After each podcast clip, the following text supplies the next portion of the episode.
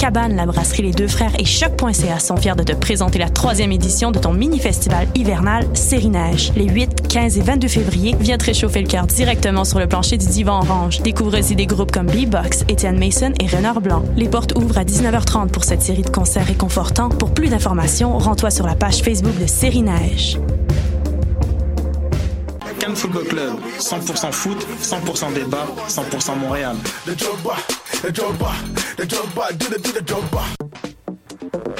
Vous en avez assez de faire des photos moches? Écoutez Objectif numérique où on vous donne des conseils, on teste des produits, on vous tient au courant des dernières nouvelles en matière de photographie et on vous suggère des sites ou des photographes à suivre. Tous les samedis, 13h. Voyage au bout de la nuit, c'est ton émission d'ambiance nocturne sur le Nightlife Underground montréalais. Découvertes musicales, chroniques culturelles et idées de sortie pour divertir tes nuits urbaines. Voyage au bout de la nuit, c'est l'émission nocturne de choc.ca. Eh, j'ai un plan pour voir et écouter des shows gratuitement toutes les semaines. Le studio, c'est le podcast live de choc.ca. Toutes les semaines, retrouvez le meilleur de l'alternative musicale québécoise pour une session live et une entrevue. Vous pourrez suivre l'émission tous les mardis à 17h30 en vidéo direct sur le Facebook de choc.ca et en audio sur le site internet de la station. Et si vous avez manqué l'émission, pas de problème, retrouvez le studio sur nos plateformes podcast et en vidéo sur YouTube. Musique.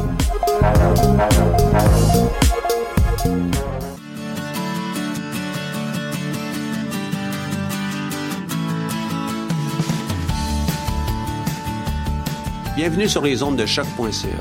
Vous écoutez Tendance Entreprendre, l'émission qui vous fera voir l'entrepreneuriat différemment. Entrevues, conseils et inspirations pour oser passer à l'action. Cette émission est présentée par le Centre d'entrepreneuriat EGUCAM et est rendue possible grâce à la participation de la Banque nationale, partenaire principal du Centre d'entrepreneuriat EGUCAM.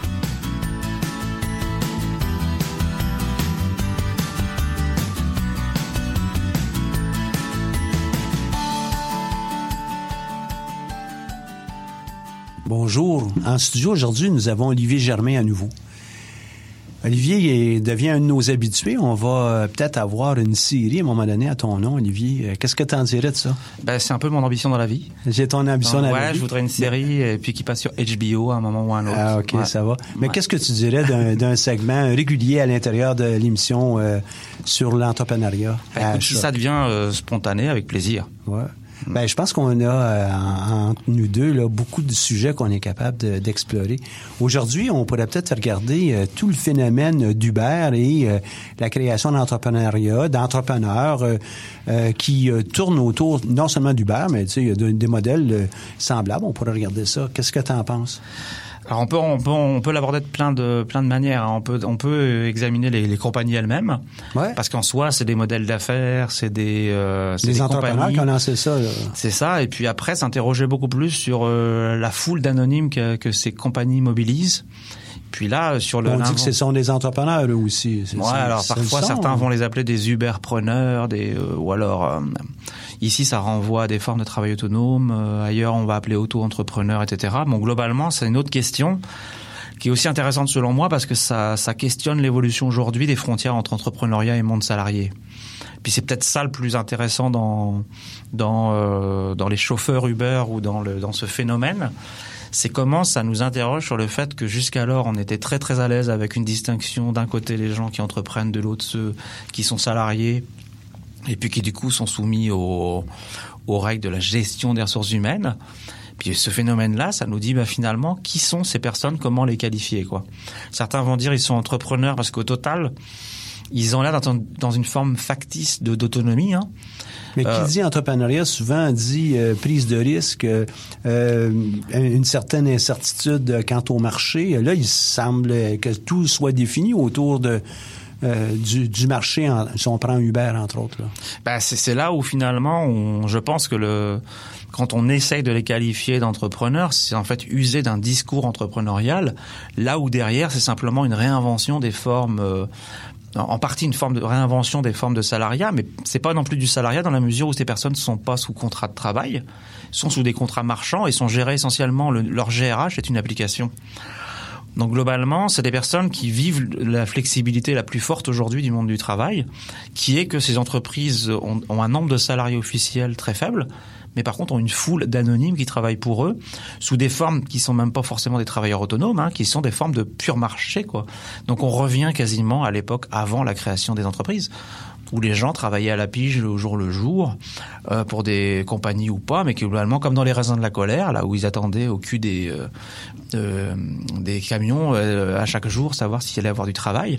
Donc globalement, c'est cette espèce de monde est en train de nous montrer aussi que euh, les frontières sont en train de céder. Oui, il y a des formes. Enfin, la forme la plus euh, proche de l'entrepreneuriat là-dedans, c'est cette espèce de forme d'autonomie qu'on pourrait trouver chez la personne qui travaille le matin si elle a envie. En gros, elle choisit ses horaires, euh, donc elle serait capable de euh, de choisir son mode de vie. Euh, puis derrière, il y aurait l'idée que la personne s'accomplit. Bon, moi, ça fait, ça fait 18 mois que je, suis des chauffeurs Uber euh, juste pour voir un peu qui sont ces personnes. Euh, le lifestyle, c'est un peu une mythologie. hein. La majorité sont contraints de le faire. Une partie parce qu'ils sont en emploi partagé. Mais beaucoup, c'est une exclusion du marché du travail. Et on retrouve beaucoup de gens immigrants surdiplômés qui n'ont pas d'autre choix que d'aller euh, Non, on tombe dans l'entrepreneuriat de nécessité qu'on a vu dans une autre euh, Ben oui. émission ensemble. C'est a- ça, alors, du coup- temps là. Du coup, on en revient, euh, on en revient simplement au fait que l'individu a besoin de subvenir à ses besoins primaires pour euh, pour vivre, que euh, Uber est un moyen suffisamment flexible pour arriver à gagner euh, des revenus confortables. Mais là-dedans, les gens n'y trouvent pas un accomplissement personnel, ne vont pas y chercher le Nash factor, là, le facteur d'accomplissement. Donc, mais par contre, quand même, c'est un, c'est, c'est un c'est pas inintéressant dans la mesure où il y a quand même une forme de contrat qui se passe avec une compagnie, mais qui- dont on n'est plus salarié, quoi. Donc, on n'est pas non plus travailleur On est autonome. plus, euh, on est plus salarié, on n'est plus travailleur autonome. Toutefois, si euh, je suis un consultant euh, et j'offre mes services d'accompagnement en marketing à, à une seule entreprise sur un long bout de temps, ben, je ne suis plus considéré comme un, un consultant euh, ou un travailleur autonome. Je vais être considéré euh, de par euh, plusieurs lois comme un employé de cette entreprise. Il y a une responsa- il y a un lien là, responsable entre, entre les deux. Là. Ben, c'est ça, Euh, je me, je me demande qu'est-ce qui va se passer avec les chauffeurs Uber et avec Uber au fur et à mesure que ça, ça va être des liens euh, sur plusieurs années. Là. Bah ouais, ouais, d'où le fait que dans certains pays, on voit bien que la requalification sous la forme de salarié est, est, euh, comment est donnée par les par les juridictions, parce qu'en fait, on voit bien que c'est des formes déguisées d'emploi, hein, euh, mais que c'est finalement poussé au, au maximum la flexibilité du marché du travail. La flexibilisation la plus forte, c'est finalement celle-là, c'est de dire le- les gens qui travaillent pour nous sont des anonymes. Jamais l'entreprise n'a été aussi loin quand même. On peut dire qu'il y a des formes de précarité fortes où finalement les, en- les gens sont à temps partiel, mais quand même, on savait qui travaillait pour nous. Là, c'est un peu comme si on inventait le crowd, mais le crowd en, en- au travail. C'est-à-dire que c'est plus la foule qui produit un bien en crowdsourcing ou en crowdfunding ou ce qu'on veut là ou qui paye, c'est la foule qui travaille pour nous. Et du coup, on C'est- à l'inverse, en fin de compte. Ah ben hein. Si on ouais. fait du crowdfunding, je faire appel à plusieurs pour me donner un coup de main. Puis ici, ben, je fais appel à plusieurs pour me faire gagner de l'argent. Ouais. Sauf que ceux-là, finalement, le seul rapport que j'ai avec eux, c'est une application et sur laquelle je peux appuyer stop ou je continue, quoi.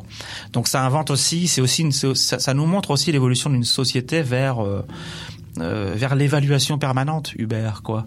C'est-à-dire que ces personnes, en plus de vivre une flexibilité extrêmement forte, ils sont soumis au contrôle permanent via cette petite machine qui pour nous est juste un téléphone, mais qui les évalue euh, tout le temps En continu. Ouais. en continu. C'est-à-dire que- et puis en plus, euh, c'est un système quand même. Enfin, ça pousse au bout des, des systèmes pervers, quoi. C'est sans si- retour. Hein. C'est, euh, ça, on n'est pas aimé, on n'est pas aimé, c'est fini. euh. Oui, puis le, le rapport que tu as, c'est que euh, la personne qui t'évalue, qui te met un 1 sur 5 un jour, toi, tu recevras un message d'Uber te disant, bah, ça va pas, quelqu'un s'est plaint. Par contre, il y, a une- il y a il y a une asymétrie forte, c'est que la personne ne sait jamais qui l'a, qui l'a bâché. Donc en fait, cet anonymat, il est aussi non protecteur pour la personne. C'est-à-dire que tu peux te faire euh, bâcher Et dans par un sens et dans l'autre. Ouais, par contre, la personne qui te bâche peut avoir la perversité de le faire parce que tu remplis juste euh, un truc où tu mets une étoile. À l'inverse, toi, tu ne sauras jamais qui t'a euh, évalué. Donc le système est vraiment euh, est vraiment poussé à l'extrême et donc c'est là où on va vers euh, certains vont même aller jusqu'à dire que c'est la forme la plus euh, absurde et la plus complète de euh, du capitalisme libéral quoi c'est-à-dire que l'individu devient vraiment une espèce de de d'anonyme Mais pourquoi tout le succès avec Uber et d'autres? Hein? Uber, on, Oui. on mentionne Uber Ouais. à cause de euh, du fait qu'ils sont très présents, mais il y en a d'autres. Pourquoi tout ce succès? Bah, je pense que derrière quand même, parce que là on a dépeint, on a dépeint les conséquences sur l'individu et puis de dire finalement que ça, c'est pas que des conséquences heureuses quoi. Alors ça veut pas dire non plus que le, cette frontière entre entrepreneuriat et salariat a que des aspects négatifs. Là on prend Uber, Je suis d'accord qui à toi, mon sens euh, est, est problématique quoi. Mais par contre derrière euh, la question que tu, tu poses là, euh, il y a des choses importantes quand même qui se disent quoi. C'est que un, euh, il y a des marchés pour ça. Puis il y a des marchés, c'est produit à la fois par le fait que euh, bah, il y a des offres non satisfaites à un moment ou à un autre, quoi. Donc et ça pose un les de- offres sont non satisfaites parce que l'industrie qui est convoitée ici, dans le, dans le cas du taxi, ben, n'a pas su euh, évoluer euh, assez rapidement euh, à la satisfaction de ses utilisateurs. C'est ça. Si- S'il y avait une offre qui est très solide, il y aurait probablement pas Ouais. de place pour un Uber. Puis c'est ça. Puis des marchés qui ont à peu près partout dans le monde fonctionné sous la forme d'oligopole ou de monopole hyper protégés, donc ont refusé l'évolution du système. Et puis je sais pas, moi je, je sais pas s'il y a des études de consommation d'Uber, mais je ne serais pas surpris non plus que ça ait beaucoup plus par moment euh, créé une consommation que forcément pris une consommation aux autres. Il y a, il y a beaucoup de clients jeunes et autres qui ne pre- qui prendraient pas le taxi s'ils prenaient euh, pas Uber. Donc ça c'est un, un point, c'est que euh, fondamentalement le marché du taxi a écrémé lui-même son propre marché euh, par une forme de résistance au changement et autres. Et puis au total, euh, ils ont laissé la place à des ruptures fortes. Quand un secteur est pas capable de se réinventer lui-même, il tombe dans une espèce de myopie stratégique qui fait que la rupture technologique qui arrive elle va être euh, foudroyante. quoi. hein. C'est comme les dinosaures. quoi. Et comment maintenant on peut ramener ça à l'entrepreneuriat, au rôle que le centre d'entrepreneuriat a, le rôle que toi et moi avons aussi dans le cadre de, de nos propres cours, dans ton cas toi avec tes recherches évidemment. Comment on peut amener ça à, à tirer quelque chose qui va pouvoir aider les entrepreneurs qui nous écoutent? Euh, au regard de l'ubérisation, tu veux dire? Ouais. Bah, à mon sens, ça, ça interroge sur différentes euh, choses. Ça renvoie à une question qu'on avait déjà traitée, l'identité. Euh, être un chauffeur Uber, un, locat, un, loueur de, de logement Airbnb ou autre, là, ça renvoie essentiellement à, des, i- à une idée que chacun est détenteur d'une compétence ordinaire et banale, même minimum. Chacun sait faire le ménage, chacun sait repasse- repasser, faire un peu la bouffe et autres, puis que tout ça pourrait être créateur de valeur. C'est ça que ça dit Hubert. Ça dit que la compétence ordinaire est possible à transformer en une espèce de valeur quelconque. Donc ça, déjà, ça nous interroge sur quelle est la valeur euh, qu'il est possible de, de transformer en, en une marchandise et puis en une activité économique. Euh, le problème derrière, c'est que ça, ça, ça, ça pose des questions identitaires à la fois en termes d'équilibre de vie, c'est-à-dire que derrière ces activités-là, c'est les activités de la vie ordinaire. Donc mine de rien, c'est la, la frontière entre une vie professionnelle et une vie privée qui est posée. Euh, les compétences ordinaires qu'on est capable de mettre sur le marché via Uber ou autre, c'est pas les compétences de la vie professionnelle. C'est pas les compétences pour lesquelles on a été formé. C'est quelque chose qui appartient à notre sphère à tous. Donc ça, c'est une première chose.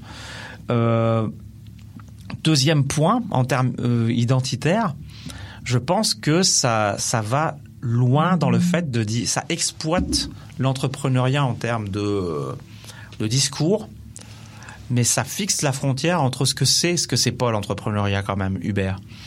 Et à un moment, euh, un étudiant qui va vouloir faire du Uber euh, à temps plein, même si derrière c'est euh, comment dire, c'est rassurant en termes de discours de se dire bah c'est une manière pour moi de m'entreprendre et d'être autonome. C'est là où notre rôle, c'est de dire à un moment c'est pas la même chose quand même et c'est plutôt des mécanismes, moi que je qualifierais de soumission à des logiques plus larges, que véritablement facteur d'autonomie, quoi. Je ne suis pas en pleine possession de mes moyens, un, à mon avis. Euh, Deux, euh, je ne suis pas la personne qui décide de, de mon modèle d'affaires, de mes propres enjeux, de mon marché, de euh, de ma relation client. On me l'impose, on a une façon de le faire. C'est là que je vois cette distinction. Je suis davantage un employé que un entrepreneur. Puis pour l'entrepreneur qui nous écoute, qui veut euh, aller euh, plus loin au niveau de la création de son entreprise, ben euh, oui, c'est un modèle, l'Uber en tant que tel, mais Ouais. pas nécessairement euh, le- l'emploi euh, qui est déguisé sous forme de, de chauffeur Uber. C'est ça, et c'est là où notre rôle peut-être c'est de déconstruire ces choses-là, quoi. De déconstruire ces discours en disant, ben voilà, c'est pas de l'économie du partage, mais et c'est pas non plus de l'entrepreneuriat, au sens où c'est peut-être la forme la plus invisible de soumission à des formes sophistiquées de capitalisme. Quoi. Mais qu'est-ce que tu dis à tous ces gens qui euh, nous écoutent euh, et probablement beaucoup d'autres là, ils disent oui, mais ça, ce sont tous des entrepreneurs ceux qui, qui prennent leur véhicule pour aller travailler euh, pour Uber. Ben, je leur dis oui, c'est du travail. Je leur dis non, c'est pas de l'entrepreneuriat. Et que non, c'est plutôt pousser à bout le, le modèle qui est en train de s'épuiser. C'est-à-dire que derrière, ça pose des questions qui sont fortes. Le fait que, par exemple, on sait qu'aujourd'hui, la capacité euh, euh, de créer des activités utiles et donc des emplois est compliquée. Et puis que le plein emploi, on a du mal à le retrouver. Et puis que ça, on vit dans des économies aujourd'hui de la pénurie, voire certains vont dire de l'activité inutile. C'est-à-dire que le, les systèmes ne sont capables de fonctionner que sur la production d'inutilité parce qu'il y, y, a beaucoup trop de monde sur la planète. Ça, on devrait peut-être faire une émission sur l'inutilité. Eh ouais, mais dans que les prochaines semaines. Avec plaisir, Ouais. parce que ça derrière, ça pose des questions de que- quel sens les individus trouvent dans leur travail, dans leur activité. Puis on sait que ben être 6 milliards sur une planète ou 9, c'est pas la même chose. Et puis que soit on va à un moment sur le chemin de l'innovation parce qu'on sait que c'est ça qui va produire des activités. L'innovation, dans ce cas-ci, c'est, euh, si on touche à Uber, c'est Uber, ce système, cette façon de faire, Oui. qui est quand même génial, Ouais. euh, au sens de l'entrepreneur, puis de l'entreprise, et qui amène une certaine richesse, évidemment, pour euh, cette entreprise. Ensuite, ben, c'est comment on, on cherche les bonnes ressources pour travailler pour Uber. Mais là, c'est pas nécessairement des entrepreneurs. C'est ce qu'on vient de déconstruire, on, on espère. Ouais, c'est ça. Avec quand même derrière, euh, si on regarde les modèles économiques d'Uber, de Airbnb et autres, bon, pour l'instant, Uber ne, investit beaucoup, surinvestit, mais pour l'instant, gagne pas de, pièces, quoi. Et puis derrière, ça pose quand même des, questions, c'est que c'est des modèles très, euh, très flexibles, qui fonctionnent avec des ressources finalement assez limitées. Et du coup, on, a un nouveau phénomène, c'est plus comme les Google, Apple et autres, hein, qui sont véritablement des, firmes de, de grosse taille, mais aussi avec beaucoup d'employés. Là, on voit apparaître des géants capitalistiques, mais avec euh, très flexibles, avec très peu d'emplois euh, permanents. Euh, je sais plus, si- je me rappelle plus les chiffres exacts, mais je pense que tu prends Airbnb, la deuxième euh, destination euh, au monde, c'est la France. Ça fonctionne avec moins de 30 salariés permanents. Donc on voit apparaître finalement des, des, firmes capitalistiquement des monstres, mais qui globalement sont extrêmement agiles. et puis qui posent des questions. Est-ce que ces modèles-là sont pas des modèles qui fonctionnent sur les modèles économiques de, l'ancienne économie? Elles ont pas beaucoup de, elles ont, elles nécessitent pas forcément beaucoup d'emplois. Donc ça veut dire Non, que C'est reste- génial. Pour l'entrepreneur qui a mis ça sur place, c'est- génial. Ouais, mais par contre, c'est au niveau macroéconomique que ça pose des questions. Toute cette économie numérique, c'est sûr qu'elle elle, elle a détruit beaucoup de- d'emplois par des phénomènes de cycle économique. Par contre, on n'est pas encore capable de, de dire que ça va en créer en termes d'emplois de qualité, quoi. Et aujourd'hui, il y, a- il y a beaucoup de déba- débats euh, dans les théories sur ce qu'on appelle les bullshit jobs. Euh, les jobs plates qu'on retrouve partout, qui envahissent les entreprises et, et où les individus sont pas capables de trouver un sens à leur emploi. Euh, bon, euh, derrière les modèles numériques, on est, on est tous heureux toujours de parler de l'économie créative, là, de dire que c'est des emplois, mais sauf que ça concerne une, une caste euh, dans ces entreprises. Chez Ubisoft et partout, il y a aussi des jobs de euh, non créatifs. Et puis il y en a partout. De production, c'est ça, euh, production Ouais. plate. euh, C'est ça, donc ça en crée à la fois moins et puis qualitativement, ça crée pas forcément des jobs euh, qui créent du sens pour tout le monde, quoi. Donc il faut aussi s'interroger là-dessus, mais ce qu'on appelle l'économie créative, c'est aussi parfois une, une, une nouvelle invention de- des formes de, de classification des individus. hein. Il n'y a pas que du... euh, Mais Est-ce que c'est la responsabilité de l'entrepreneur qui arrive avec une idée un jour, euh, Uber ou Airbnb ou là, tu viens de mentionner Ouais. Ubisoft ou ah ben de, de créer des, des emplois puis des jobs qui vont être extrêmement valorisants pour tout le monde? Est-ce que c'est sa responsabilité à cet entrepreneur? De faire ça Ou bien la responsabilité en est une d'arriver avec un nouveau modèle et puis de l'exploiter et puis de voir où ça va aller. Au départ, je ne crois pas que les gens savaient que c'était pour être des jobs plates à certains endroits. Ça doit être vrai aussi pour toutes les entreprises. General Motors, euh, Mercedes, euh, Volkswagen, euh, euh, les, les, les entreprises de haut savoir aussi. Euh, des SNC Lavalin doivent avoir eux aussi là, des, des bullshit jobs où euh, on a des gens qui font le même type de calcul euh, à répétition sur des années. euh. Bah, je pense que le- si on prend purement le bullshit job, ça pose plutôt la question de est-ce que les économies globalement sont capables aujourd'hui de créer des emplois créateurs de sens?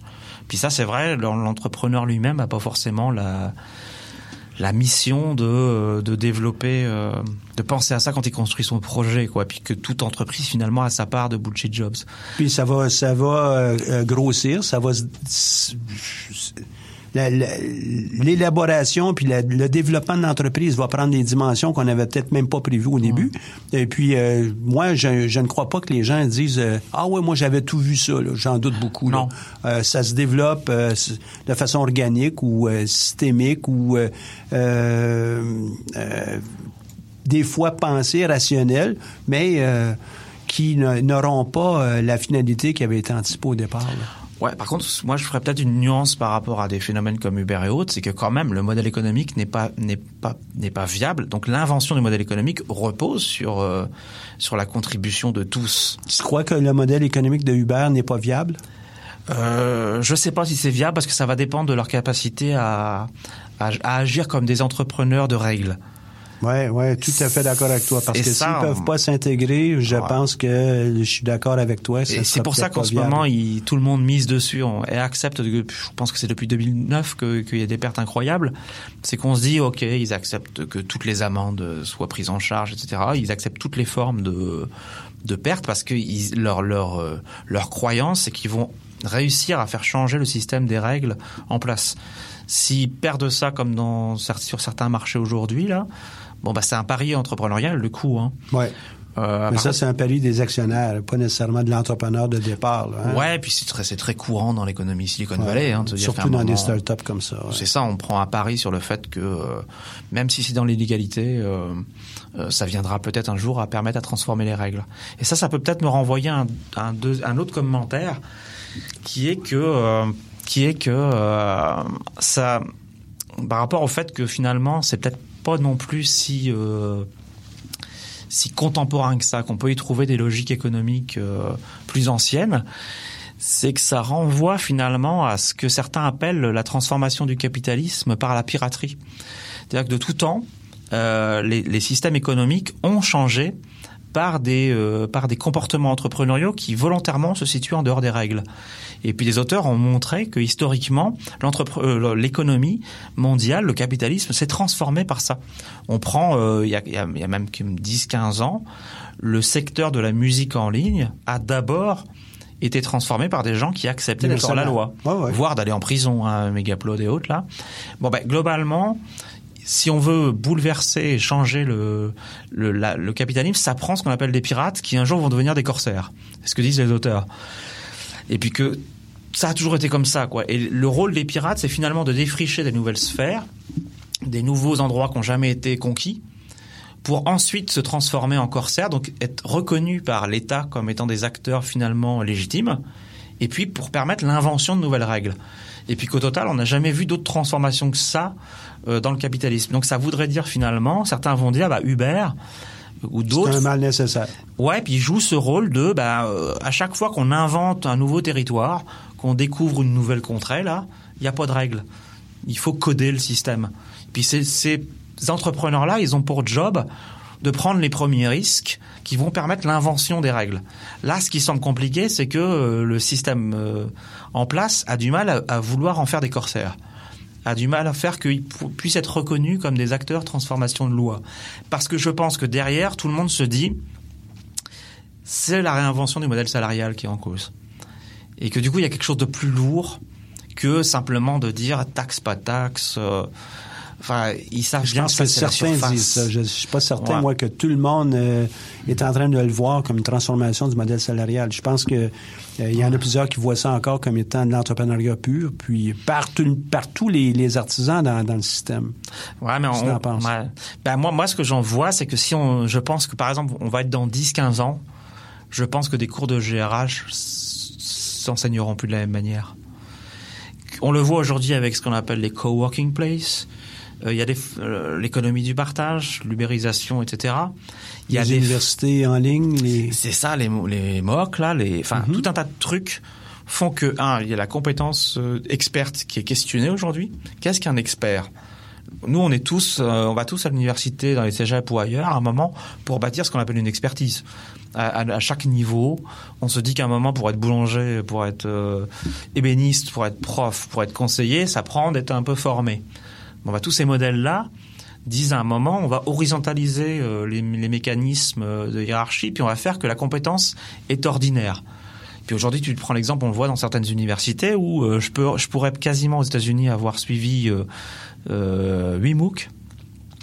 Et puis l'université va simplement valider le fait que je les ai suivis va me donner un diplôme. Donc je deviens certificateur de compétences obtenues ailleurs. Bah, tous ces phénomènes-là, euh, dans toutes les dans tous les toutes les sphères économiques font qu'à un moment ça ça ça, ça bouleverse. Mais, c'est quoi une compétence? C'est quoi être formé? Ça va être quoi faire de la gestion prévisionnelle de compétences dans une entreprise si euh, je suis capable d'aller les piocher partout dans mon écosystème? Ça va être quoi les frontières d'une organisation? Quand est-ce que je vais dire même, enfin, comment je vais enseigner la finance et la compta si à un moment je dis, ben, finalement, le capital d'un Uber ou d'une firme, c'est plus simplement ses actifs, mais euh, c'est un peu tout ce qui se balade autour et puis qu'elle est capable de mobiliser? Donc je pense que ceux qui vont subir la, la rupture de, de plein fouet, c'est les enseignants et les universités. Sur ce côté-là, ah ben, tout à fait. Euh, je pense qu'on est dans un, une étape d'innovation destructive qui euh, ou destructrice ouais.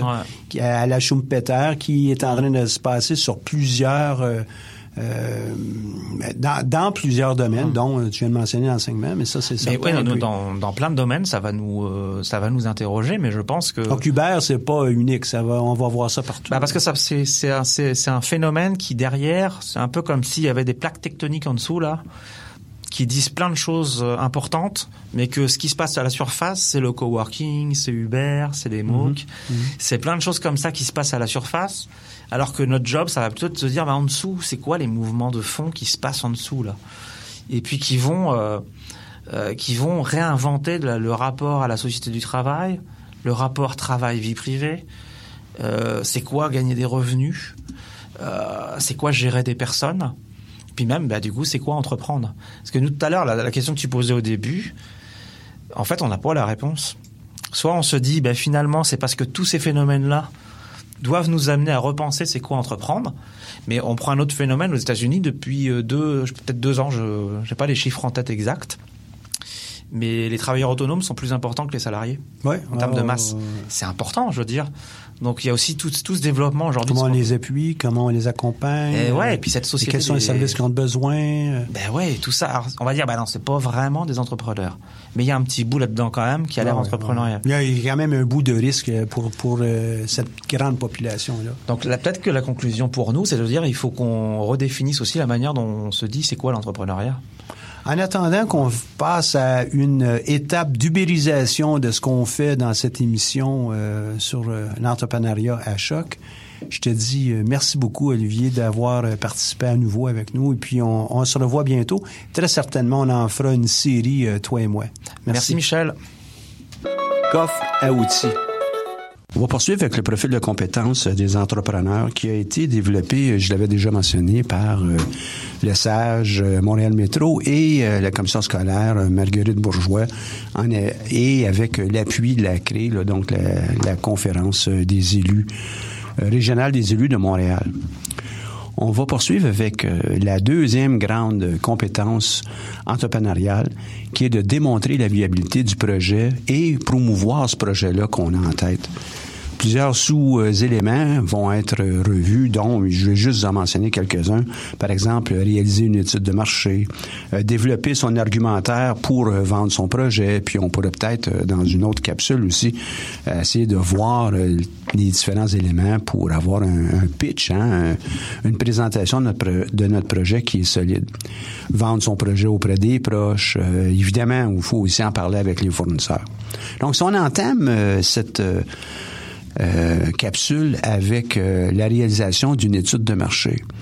Plusieurs euh, écoles de pensée, il y en a qui disent non, tu n'as pas tellement besoin d'aller voir euh, tous les éléments de ton marché, surtout si c'est une petite entreprise et c'est dans un domaine qui est, qui est connu pour, pour toi ou pour tes collègues. Mais à tout le moins, il faudrait vraiment aller faire une étude qu'on appelle un pestel. Donc, quels sont les éléments politiques, économiques, sociaux, technologiques, environnementaux, écologiques et euh, légaux ou juridiques qui euh, peuvent toucher votre entreprise? Donc, c'est, en fin de compte, de faire un bon survol de l'environnement dans lequel vous baignez. Est-ce que vous le comprenez bien? Est-ce que vous comprenez qui sont les différents acteurs locaux ou locaux, euh, les différents acteurs aussi au niveau régional, peut-être au niveau de la province? Euh, Est-ce que les, leurs intentions, est-ce que l'intention du marché est en ligne avec ce que vous voulez faire? Est-ce que concordance? S'il n'y a pas de concordance, ben, il faut peut-être euh, regarder euh, d'autres façons de- d'envisager le type d'entreprise que vous voudriez mettre de l'avant. Est-ce qu'on est capable aussi de regarder euh, minimalement euh, quelles sont nos propres forces, les propres faiblesses qu'on a? Faiblesses étant pas nécessairement des choses qui sont euh, impossibles à corriger, mais plutôt des éléments qui pourraient peut-être être améliorés. Évidemment, si vous avez aussi des faiblesses, des trous euh, dans l'information ou des trous dans vos compétences, on va peut-être falloir trouver une manière de combler ça le plus rapidement possible. Donc, euh, l'étude de marché, c'est de bien comprendre qu'est-ce qu'on veut faire, dans quel milieu et euh, dans euh, un environnement qui, lui aussi, est en pleine mouvance. Deuxième grande euh, sous-compétence dans, l'idée de, de développer un projet d'entreprise, c'est celle de définir une stratégie marketing. Vous avez déjà entendu avec le marketing qu'il y a plusieurs P. Euh, c'est tout simplement pour euh, nous aider à, à valider si on a bien tout couvert. On va commencer avec un premier, qui est le produit? Ça pourrait être un service aussi, mais quel est notre produit? Est-ce que c'est un produit haut de gamme, un produit grand public, un produit bas de gamme, niché, spécialisé? Est-ce qu'on est capable d'aller trouver des euh, équivalents ailleurs? Est-ce qu'on peut euh, bien saisir euh, qui pourrait être nos concurrents dans ça? Donc, notre stratégie marketing va aller, au niveau du produit ou du service, va aller attaquer un nouveau marché et en faisant ça, bien évidemment, on va aller perturber ce marché et si on est capable de bien se positionner, on devrait être capable de cohabiter avec d'autres concurrents qui, eux, peut-être vont cibler d'autres types de, produits euh, ou euh, de livraison. Deuxième élément dans notre stratégie marketing, quel est le type de prix qu'on va avoir? Est-ce que c'est un prix de pénétration? Je vais juste garder les choses simples pour euh, ce type de capsule. Est-ce que c'est un prix de pénétration dans le sens où on veut vraiment attirer beaucoup de clients avec un prix qui est alléchant, avec des conditions qui sont peut-être intéressantes aussi? On veut faire notre marque. Est-ce que euh, notre prix va être en cohérence avec ce qu'on fait aussi? Si on a un produit de, très haute gamme qui est vraiment niché et unique, on peut pas se permettre d'avoir un prix qui va être très, très bas. Un autre P, c'est la place. À quel endroit est-ce qu'on va euh, exploiter notre idée, notre entreprise? Est-ce qu'on est euh, sur le web? Si on est sur le web, de quelle façon? Est-ce qu'on a un lieu physique où on va euh, accueillir des clients, vendre nos produits? Est-ce qu'on va se rendre sur place, voir le, le client pour lui proposer nos services? Ou bien, carrément, on va avoir une place d'affaires. Quel est notre choix? Et est-ce que, encore une fois, c'est cohérent avec ce qu'on veut faire puis notre, notre intention d'entreprise? C'est assez important qu'on puisse le, saisir rapidement, cette chose-là. Un autre élément dans notre stratégie marketing sera la promotion. La promotion, c'est un peu l'idée de se faire connaître. Il y en a qui vont peut-être lier ça à la publicité, mais on, on- je préfère de beaucoup le mot promotion parce que la publicité va y être incluse aussi. Est-ce qu'on le fait sur le web? Est-ce qu'on utilise des médias, des médias traditionnels, euh, des médias euh, qui sont appuyés sur Internet? Est-ce qu'on le fait en personne? On vend nos produits peut-être dans des foires, des salons. Et puis, il y en a des, certains produits que c'est vraiment à ces endroits-là que ça va être vendu. Je sais pas, un produit qui euh, sert aux, euh, aux médecins, ben, probablement que ça va être vendu dans une foire ou en personne, dans le bureau, dans le cabinet du médecin. Et euh, euh, on va avoir à faire une démonstration. Peut-être qu'on aura euh, aussi à appuyer ça avec des, des données scientifiques. Alors, il faut s'ajuster pour euh, ce qu'on veut faire et la façon dont on veut le faire. Est-ce qu'on veut faire de la publicité? La publicité, ça peut peut-être être se faire connaître. Ça nous demande aussi, en publicité, d'examiner aussi ce que les concurrents font pour peut-être soit s'aligner ou vraiment, idéalement, se différencier de ces concurrents-là. Évidemment, lorsqu'on regarde pour notre propre entreprise, Il faut être capable de s'inspirer des meilleurs et puis euh, probablement même euh, d'autres euh, meilleurs dans des domaines qui sont connexes aux nôtres. On n'a pas besoin absolument de faire une publicité au Super Bowl pour pouvoir se faire connaître. Ça va être laissé à des grandes entreprises qui ont vraiment les moyens. Nous, ici, on est en train d'aborder l'idée de se faire connaître pour des entreprises en démarrage ou de petites entreprises dans, leurs premières années. Un autre pic qui pourrait peut-être être gardé, c'est le personnel.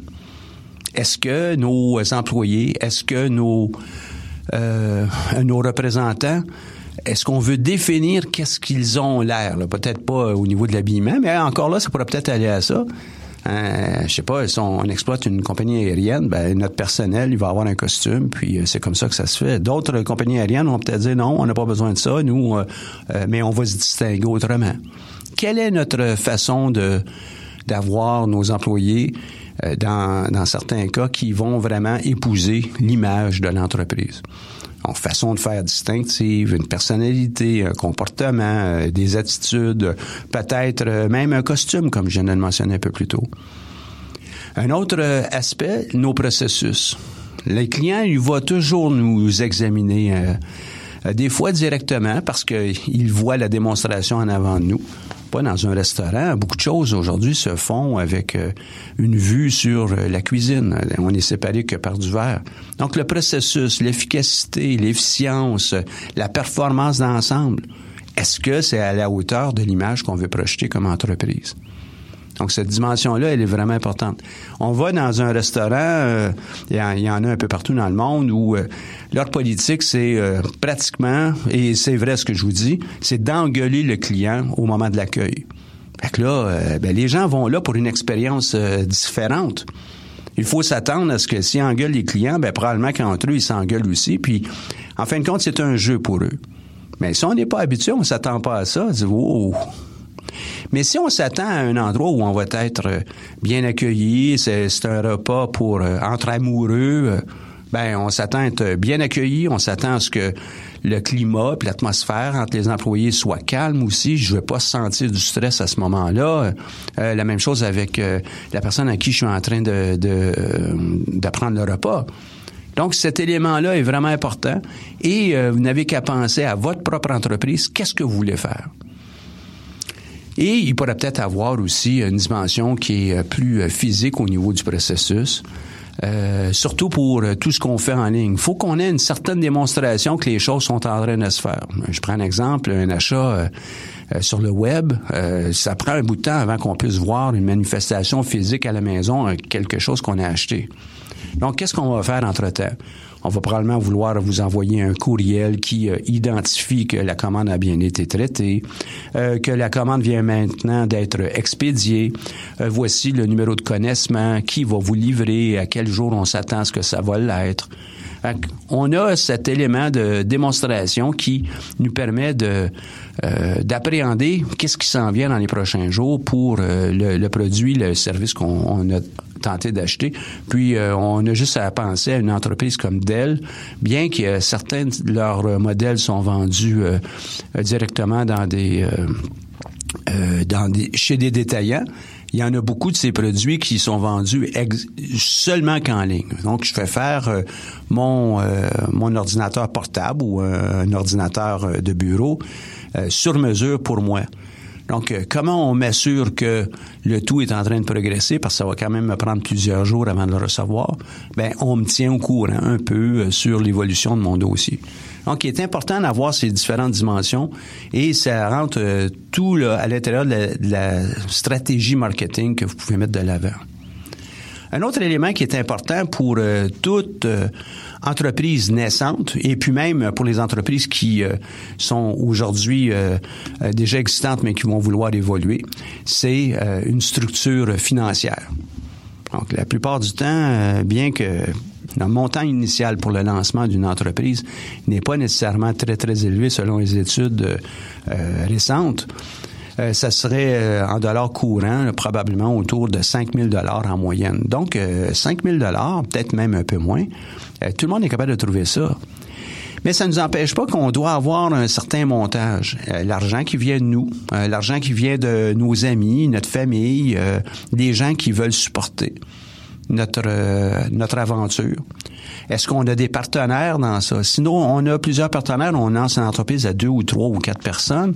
Est-ce que tout le monde amène une part dans l'entreprise? Est-ce que on a une dimension de financement qui va venir, par exemple, euh, une marge de crédit? Euh, vous savez que nous sommes partenaires avec euh, la Banque nationale pour l'exploitation du centre d'entrepreneuriat. Est-ce qu'on fait affaire avec une institution financière? Et pour, comme je viens de le mentionner, une marge de crédit, une carte de crédit, est-ce qu'on a, évidemment, on va avoir besoin d'un compte. il va falloir qu'on montre patte blanche pour le monter et s'assurer que ça corresponde bien au type de service qu'ils offrent, mais aussi à nos besoins. Est-ce qu'on a des investisseurs?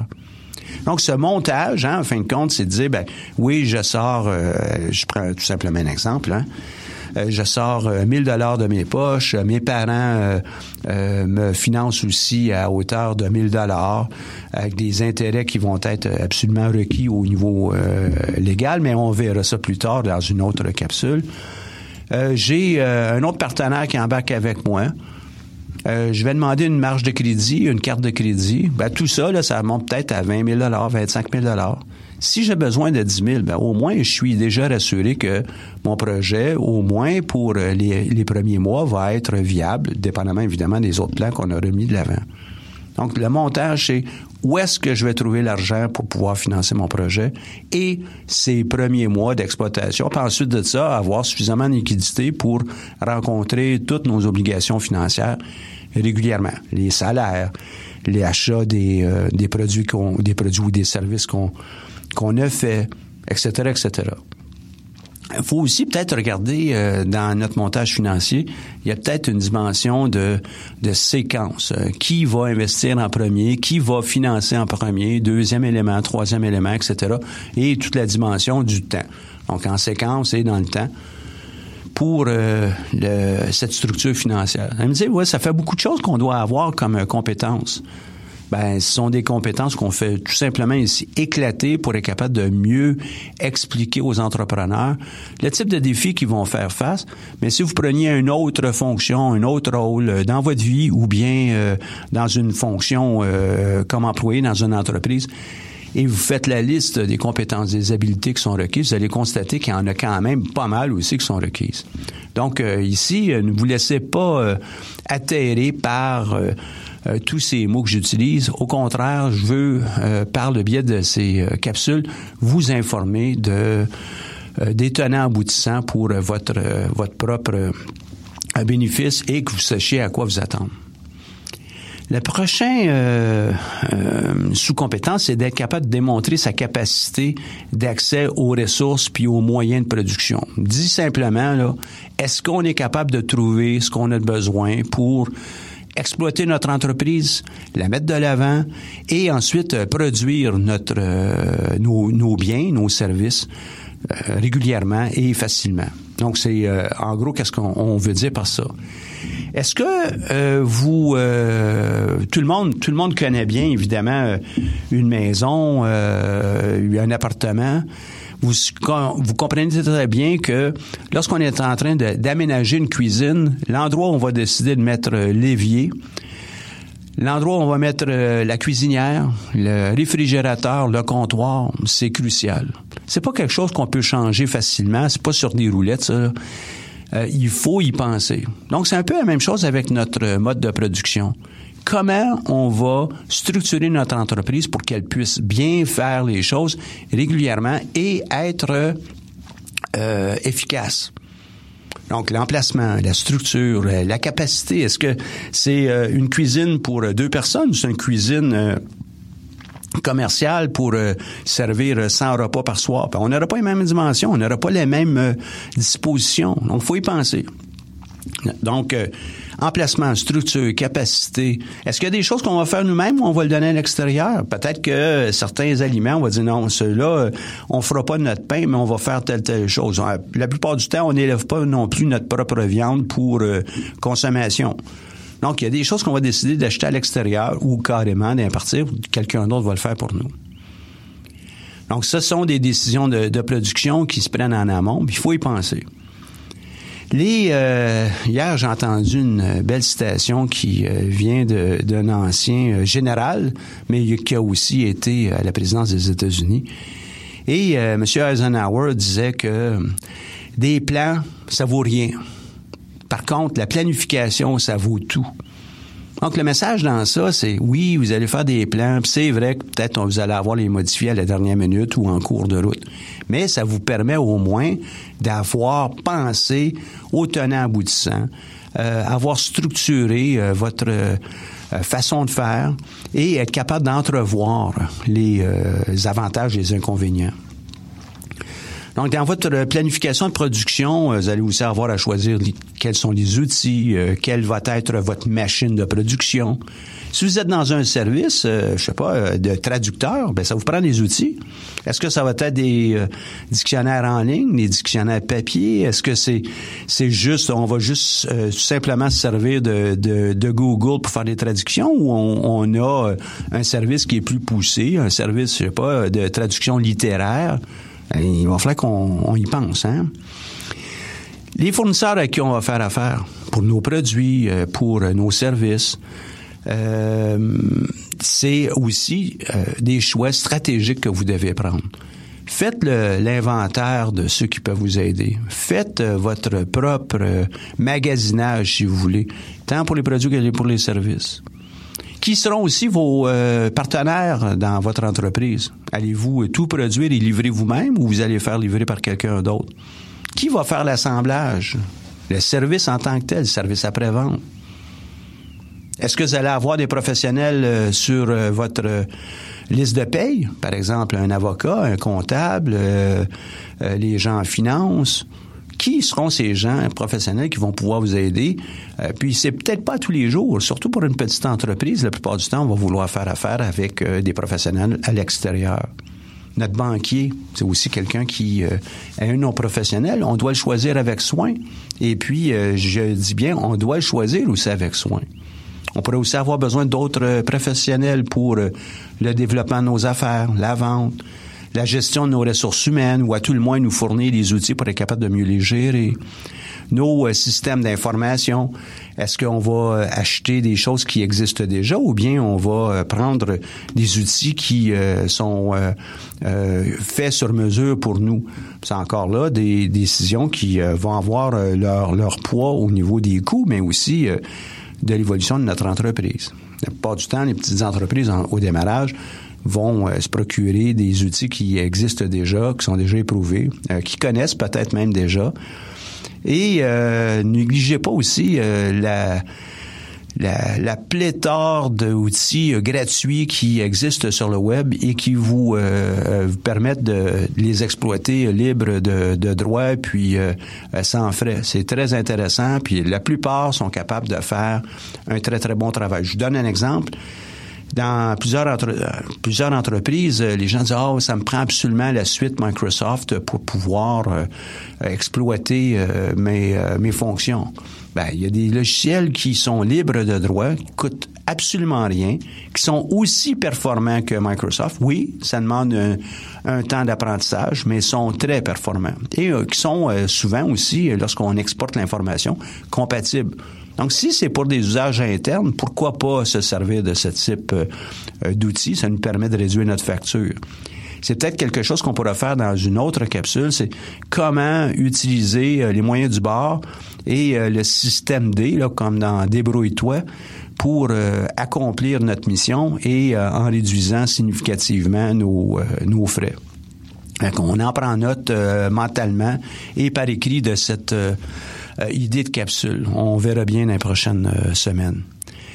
Est-ce que euh, notre capacité d'utiliser des, des, ressources va aussi pour des ressources qui sont gratuites? Ben oui.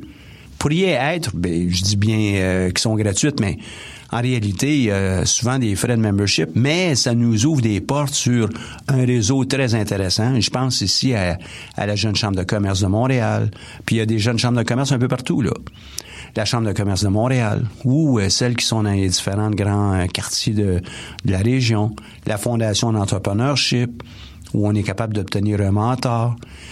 Euh, BNI, Business Network International, qui nous permet d'être mieux connus dans, dans des milieux et puis des fois, ça peut être un bon accélérateur pour nos ventes.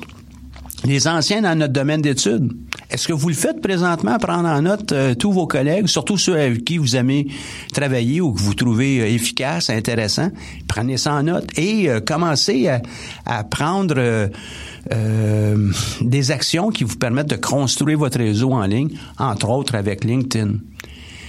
Les euh, professionnels que vous rencontrez, commencez à garder un bon carnet de, de, de cartes, c'est très important. Autre argument, euh, pardon, autre euh, euh, sous-compétence, c'est d'être capable d'avoir un argumentaire qui est solide pour notre, notre entreprise. Avez-vous un bon pitch? un bon pitch, une bonne présentation, un 30 secondes, comme si c'était une publicité. Avez-vous un autre pitch de 3 ou 5 minutes qui donne euh, l'essentiel de ce que vous faites que vous pourriez utiliser lors justement d'une rencontre en, avec des professionnels à la Jeune Chambre de commerce? En avez-vous un autre, peut-être d'une vingtaine de minutes, pour euh, aller chercher un partenaire, aller chercher des clients à l'occasion? Et ce sont des, euh, des pitchs, des présentations qui sont euh, soit verbales, des fois appuyées avec des diapos ou euh, autre matériel, mais qui doivent être absolument très convaincantes. Donc, les présentations auprès des proches vont être de nature à convaincre, euh, par exemple, les proches, conjoints, conjointes, les amis, si tout le monde, on parle de notre entreprise, tout le monde est un peu contre, ils comprennent pas, ben peut-être que ça c'est un signal qu'on doit euh, revoir notre façon de présenter. Peut-être que c'est de revoir aussi notre modèle d'affaires. Peut-être qu'on n'est pas suffisamment convaincant. C'est pas que ces gens-là autour de nous ne comprennent pas.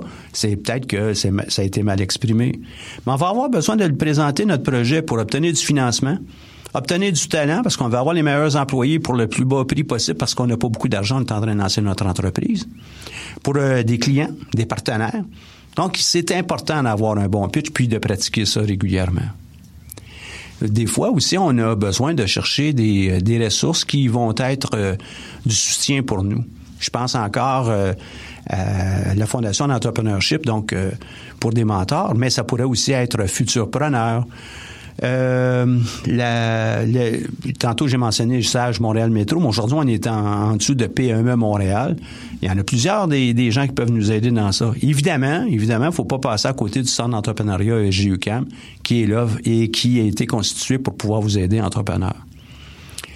Les, euh, euh, les premières ventes doivent aussi être euh, faites à partir de nos propres pitchs et faire des démarches auprès des, des entreprises, des clients. Ce sont toutes des occasions de pratiquer, pratiquer, pratiquer. Vous voulez être bon dans, dans quelque chose? Pratiquer, pratiquer, pratiquer. Nos premiers contacts, nos ventes. Évidemment, on doit aussi être capable de le faire en face à à notre institution bancaire et euh, il faut aussi se préparer en conséquence. Soyez convaincants dans toutes les choses que vous faites. Donc, vendre son projet, c'est essentiel. C'est une qualité que vous devez euh, développer, élaborer, euh, nourrir régulièrement pour un jour être capable de vendre aussi vos produits, vos services. Donc, en conclusion, si j'en fais un sommaire très, très à haut niveau, établissez vos contacts faites des plans et révisez vos plans. Et c'est important d'en avoir des plans. Euh, vous pouvez évidemment vous lancer tête baissée euh, et euh, faire toutes sortes de choses sans plan. Mais la plupart du temps, les chances de succès de cette façon sont, sont amoindries. Faites des plans. Évaluez, décidez à partir des informations que vous ramassez autour de vous. gardez, prenez des notes. Foncez. Obtenez des soutiens. Les soutiens, ça va être à l'occasion des soutiens moraux. Hein, amis, famille, les proches. Euh, des fois, ça va peut-être être, euh, tout simplement des, soutiens moraux, mais qui ont euh, aussi leur poids dans la suite de votre entreprise. Idéalement, on va avoir des soutiens moraux aussi, des soutiens qui sont clinquant, sonnant, trébuchant avec euh, de l'argent. Mais il n'y a pas que ça. On doit vendre notre projet auprès des partenaires, des employés à venir, des fournisseurs, des clients. C'est essentiel. Aussi, vous devez le faire avec les professionnels parce qu'au début aussi, vous devez développer un peu de capital de sympathie. Les avocats peuvent coûter cher, mais si euh, vous développez de bonnes relations et qu'ils ont l'impression qu'ils ont devant eux un ou une cliente euh, pour la vie, ben c'est drôlement intéressant pour eux autres, puis probablement qu'ils vont vouloir aussi embarquer, vous donner euh, toutes les chances de leur côté aussi.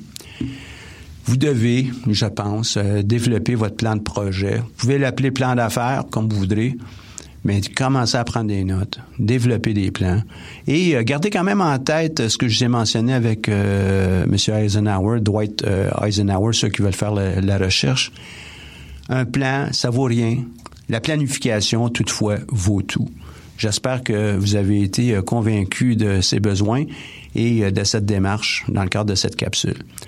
La capsule, encore une fois, elle est rendue possible parce qu'on est appuyé financièrement par la Banque nationale, qu'on remercie. Cette émission est rendue possible grâce à la participation financière de la Banque nationale, notre partenaire principal.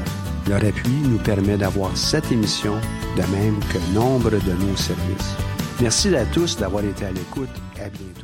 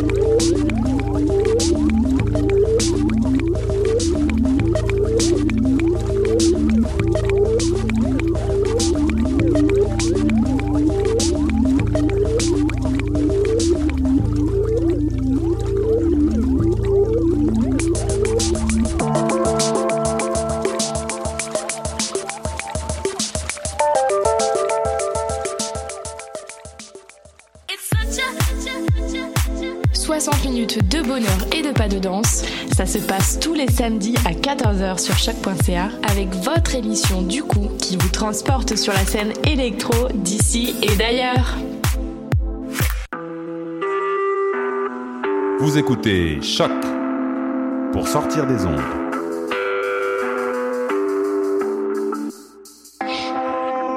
Podcast, musique, découverte. Sur choc.ca. La musique au rendez-vous.